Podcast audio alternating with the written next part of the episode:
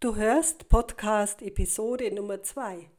In dieser Episode teile ich mit, warum du unbedingt auf Dinkel umsteigen solltest und warum gerade dieses Korn ein wichtiger Bestandteil unserer Ernährung ist. Und somit herzlich willkommen bei Moderne Heilpraktiker, deinem Podcast mit dem besten Mix aus der ganzheitlichen Naturheilkunde und Ernährung. Mein Name ist Angela Jakob und ich freue mich sehr, dass du heute hier mit dabei bist. Ich bin seit über zehn Jahren Heilpraktikerin und führe eine eigene Praxis für Naturheilkunde in der Nähe von Passau.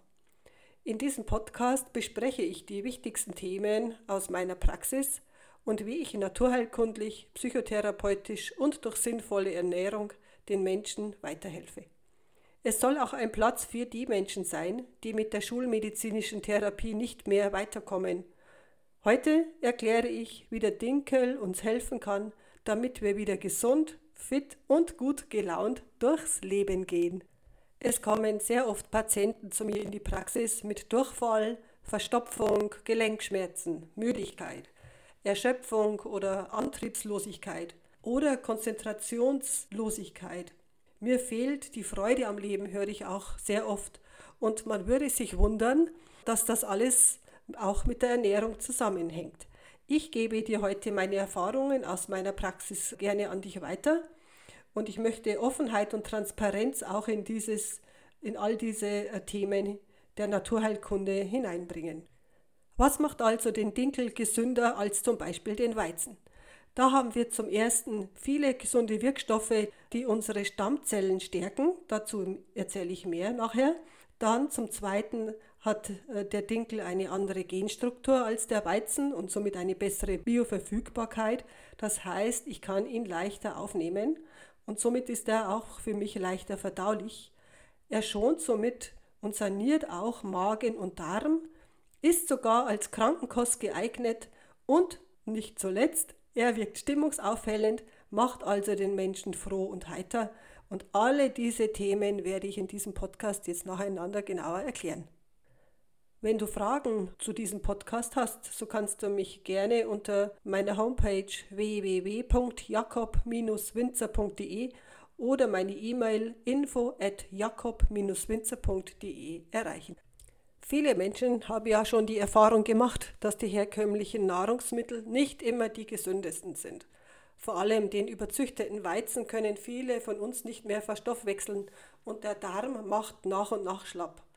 Nicht umsonst gibt es immer mehr Weizenunverträglichkeiten mit den entsprechenden Durchfall und Verstopfung und vielen anderen Symptomen und wechseln dann zum inzwischen auch sehr modern gewordenen Dinkel. Und das hat auch einen guten Grund. Denn die Ernährung spielt bei der ganzheitlichen modernen Heilkunde eine sehr große Rolle und deshalb wollen wir heute auch den Dinkel genauer unter die Lupe nehmen. Zum einen ist er sehr gut inzwischen äh, untersucht und zum anderen ist bei der heiligen Hildegard Dinkel an erster Stelle. Und warum solltest du also nicht auch von diesen Heilwissen der heiligen Hildegard profitieren und Nahrungsmittel verwenden, die auch eine Heilwirkung auf dich haben? Warum ist also eine Heilwirkung beim Dinkel zu erwarten? Oder beziehungsweise woher bekomme ich überhaupt diesen guten Dinkel? Gibt es Unterschiede bei den Dinkelsorten? Und wie integriere ich ihn in meiner Küche? Aber zuerst wollen wir uns anschauen, warum der Dinkel ein Heilmittel sein könnte. Der Dinkel ist vor allem auch für kranke und schwache Menschen sehr gut geeignet, weil er das Immunsystem stärkt, Magen, Darm und auch das Gehirn stärkt. In der Naturheilkunde wissen wir ja schon lange, dass Darmgesundheit und Kopfgesundheit zusammenhängt. Und wenn du heute einen gesunden Darm hast, dann bekommst du auch deine Migräne und deine Kopfschmerzen besser in den Griff. Aber nun zum Dinkel und der Heilwirkung. Der Dinkel ist im Darm leicht wasserlöslich und deshalb kommen die Eiweiße über das Blut leicht an die Organe heran, auch an die schlecht oder wenig durchbluteten, wie zum Beispiel die Leber. Und die ist ja für die Entgiftung zuständig. Vielleicht hast du schon einmal versucht, normale Stärke in kaltem Wasser aufzulösen. Das hat nicht geklappt, stimmt's? Denn die Masse verklumpt. Nicht so, aber beim Dinkel. Dinkelfeinmehl löst sich in einem Glas Wasser fast bis zur Durchsichtigkeit auf und diese Zerfließfähigkeit lässt sich bei kranken Menschen ganz besonders nutzen, weil alle kranken oder belasteten Organe gut versorgt werden können. Über den Darm gelangen die wertvollen Stoffe ganz leicht in unser Blut. Wir Menschen bestehen ja aus ca. 70 Prozent aus Wasser und über diesen Wasserweg kommt der Dinkel überall an. Er macht eine gute Verdauung und schützt die Darmflora und stärkt unsere Darmschleimhaut. Wenn die Darmschleimhaut geschwächt ist oder sogar durchlässig ist, dann ist das der Grund für viele Unverträglichkeiten oder Allergien. Ja, der Dinkel liefert auch wertvolle Vitamine und Mineralien wie Magnesium, Calcium, Eisen und Silizium. Vor allem der hohe Kalium-Natrium-Gehalt ist zu erwähnen, denn diese Elektrolyte regeln in der Niere den Wasserhaushalt. Und die Niere profitiert aber noch viel mehr vom Dinkel. Er ist wegen seiner guten Wassergängigkeit auch sehr gut nierengängig und das wiederum fördert die gute Durchblutung des gesamten Organismus. Dies hilft bei der Entfernung von Giften und Schlacken und regt die Nierenfunktion an. Ihr seht also, Dinkel ist eine optimale Familienversorgung auch für alte Menschen, für Kranke, aber auch für kleinere Kinder, für Schulkinder und gestresste Menschen. Warum ist das so? Der Deckel hat eine große Widerstandskraft gegen Frost und wächst langsam. Durch seinen dicken Spelz ist er vor Schädlingen besser geschützt als alle anderen Getreidesorten. Sogar die radioaktive Belastung liegt beim Dinkel weitaus niedriger als bei allen anderen Getreidearten. Der dicke Spelz des Dinkels schützt das Korn vor Pilzen und anderen Schädlingen. Ja, dieses viele Wissen über den Dinkel und die positiven Eigenschaften sowie die vielfältigen Zubereitungsmöglichkeiten von Dinkel hat die heilige Hildegard von Bingen gesammelt und dabei eine ganze Reihe moderner wissenschaftlicher Erkenntnisse überraschend bestätigt. Was hat der Dinkel mit unseren Stammzellen zu tun? Ein Greifswalder Professor hat festgestellt, dass im Dinkel Rhodanid enthalten ist. Rhodanid brauchen unsere Stammzellen, um sich gesund zu teilen. Unsere Stammzelle ist die Mutter aller anderen Zellen in unserem Körper. Das heißt, unsere Abwehrzellen, die Darmzellen, die Magenzellen, Leber- oder Gebärmutterzellen, alle diese haben ihre Informationen von den Stammzellen. Stammzellen teilen sich also. Sie sind die Mutter aller Zellen. Und wenn diese Stammzelle gesund ist, dann sind auch alle anderen Zellen gesund und wir sind gut vor Infektionen geschützt. Du hast bestimmt schon einmal etwas über Zellinformation oder Zellgedächtnis gehört. Der Dinkel fördert das positive, gesunde Zellgedächtnis. Ich werde immer wieder gefragt, äh, oder es wird immer wieder gesagt, ja, bei einer Glutenunverträglichkeit. Der Dinkel hat doch auch Gluten, beziehungsweise er hat sogar mehr Gluten als der Weizen. Und ich bin dieser Sache jetzt einmal nachgegangen weil ich in meiner Praxis einfach immer wieder die Erfahrung mache, wenn jemand den Urdinkel, und dazu erkläre ich nachher noch mehr, wenn jemand auf den Urdinkel umsteigt, mit dieser Heilwirkung, die die heilige Hildegard beschreibt, dann kann auch einer, der Gluten unverträglich ist, den Dinkel sehr gut nutzen und er hat keine Probleme. Und das schauen wir, jetzt, schauen wir uns jetzt mal genauer an. Die Eiweißstruktur des Dinkels ist vollkommen anders als die des Weizens.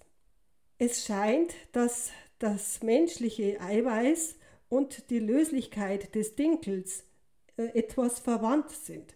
Vielleicht ist das auch der Grund, weshalb viele Menschen, die eigentlich eben die Glutenunverträglichkeit haben, trotzdem den Urdinkel vertragen. Ich habe in einem Bericht von Dr. Friedrich Longin nachgelesen, der hat eine Laboruntersuchung gemacht 2017 über die Backqualität bei Dinkel und der Zusammenhang zu indirekten Bestimmungsmethoden. Man kann das nachlesen bei isa-weizen.uni-hohenheim.de. Er hat also festgestellt, dass es beim Dinkel eine ganz andere Genstruktur gibt als beim Weizen. Und zwar speziell bei den Gluteninen. Und Glutenin ist ein Bestandteil von Gluten. Beim Dinkel fehlen die Gene B1 und die Allele 7 und 8 und die Allele 7 und 9.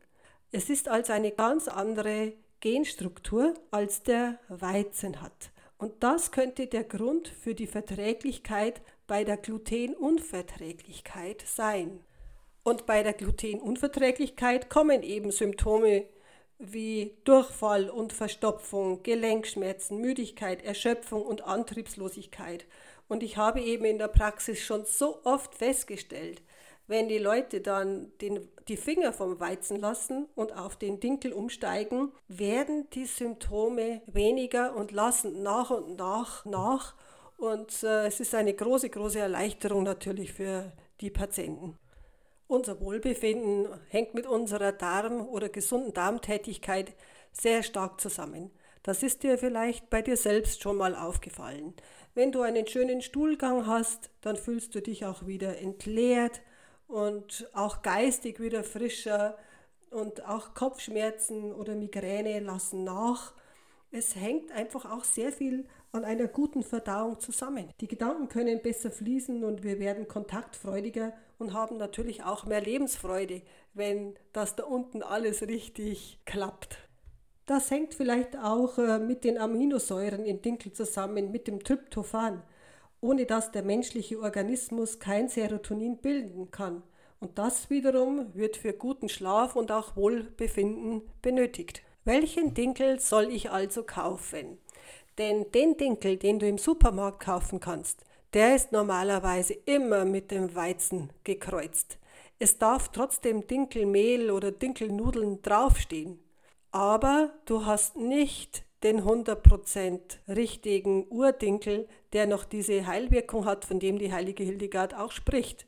Und das ist das Problem. Wenn du einen Urdinkel kaufen möchtest, dann musst du auf jeden Fall zu einem Müller gehen, in eine Mühle fahren und den Müller dann fragen, und zwar nach den Urdinkelsorten. Ich kenne jetzt drei Sorten. Das ist zum einen der Oberkulmer Rotkorn, den verwende ich überwiegend in meiner Küche. Dann gibt es noch das Frankenkorn und das Schwabenkorn. Es mag vielleicht noch andere Urdinkelsorten geben, aber sie sind mir nicht bekannt. Schreib mir, wenn du noch eine findest. Ja, wie gesagt, nur der Urdinkel hat noch diese Heilwirkung, die wir brauchen, um äh, gesund äh, leben zu können. Das ist außerordentlich wichtig. Der Supermarktdinkel hat also diese Heilwirkung nur noch in einem sehr, sehr geringen Maße. Wie kann ich also diesen Urdinkel in äh, meiner Familie integrieren? Es ist ja in der Regel, das weiß ich ja selber bei meiner Familie, an eine bestimmte Kost gewöhnt. Und immer wenn man etwas umstellt, naja, dann wird erstmal geguckt, hm, schmeckt das schon und so. Also ich würde dir raten, stillschweigend einfach von Weizenfeinmehl auf Dinkelfeinmehl umzustellen. Du kannst ja auch zuerst 50-50 machen, also 50% Weizen, 50% Dinkel und dann nach und nach auf das Dinkelfeinmehl umsteigen. Heute wissen wir dass sich die Fermente im Magen und Darm erst nach einer gewissen Dauer auf die neue Art der Ernährung einstellen. Also viele, gerade mit einem schwachen Magen und schwachen Darm, können nicht sofort gut verstoffwechseln. Also lass dir Zeit mit der Umstellung auf Vollkorn. Wichtig ist, dass dir das Essen immer schmeckt. Das gehört nämlich zur Lebensfreude mit dazu. Würze und koche also auch wie sonst, so wie du es gerne magst und wie es dir schmeckt. Wer allerdings einen erhöhten Mineralbedarf hat oder zu Verstopfung neigt, der sollte sich schon überlegen, bald auf Vollkorn umzusteigen. Oder du machst auch hier 50-50 aber gut kauen. Das ist sehr, sehr wichtig, damit der Magen nicht zu belastet wird. Wer aber schon einen empfindlichen Magen hat, sollte erst einmal bei Dinkel-Weißmehl bleiben. Später kannst du immer noch auf Vollkornmehl umsteigen, wenn du magst. Ich mische zum Beispiel auch manchmal.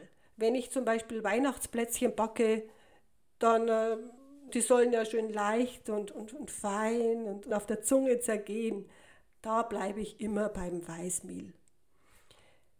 Wie kannst du also in der Küche etwas verändern?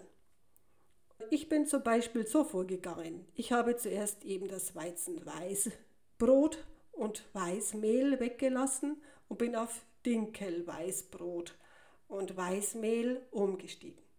Dann habe ich meine, meine Weizen, äh, das Weizenbrot weggelassen, bin auf Dinkel Vollkornbrot umgestiegen und dann später habe ich die Weizennudeln weggelassen und bin auf Dinkelnudeln umgestiegen.